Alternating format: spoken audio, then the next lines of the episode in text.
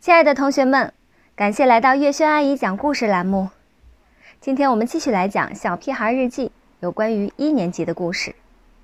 尿裤子了。九月十六日，星期五，彩云飘啊飘。田老师第一次表扬我，说我已经连续两节课都不搞小动作，没有撕作业本、折小兔子了，没有揪女生的小辫子，也没有像毛毛虫似的将身子扭来扭去。可我听到夸奖的时候，一点儿也不高兴。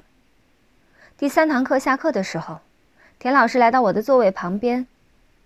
猪耳朵，你身体不舒服吗？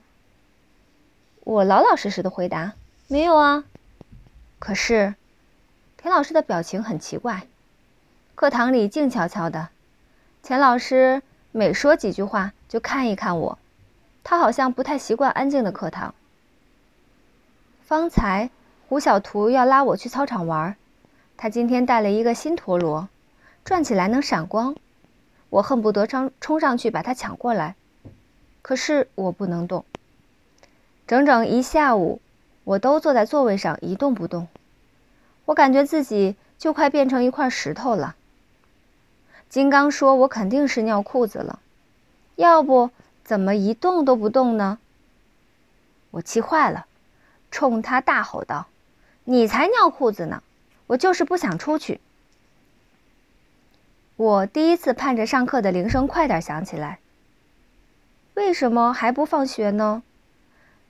今天过得可真慢呢，比蜗牛爬的还要慢，好像过了一年那么久。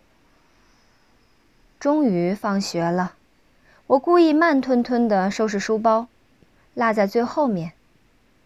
胡小图约我和他一起走，我说一会儿我还有事儿，让他先走。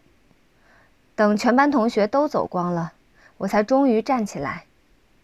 是的，金刚说的没错。我是尿裤子了，可是等我站起来的时候，才发现，经过一下午的时间，裤子已经干了。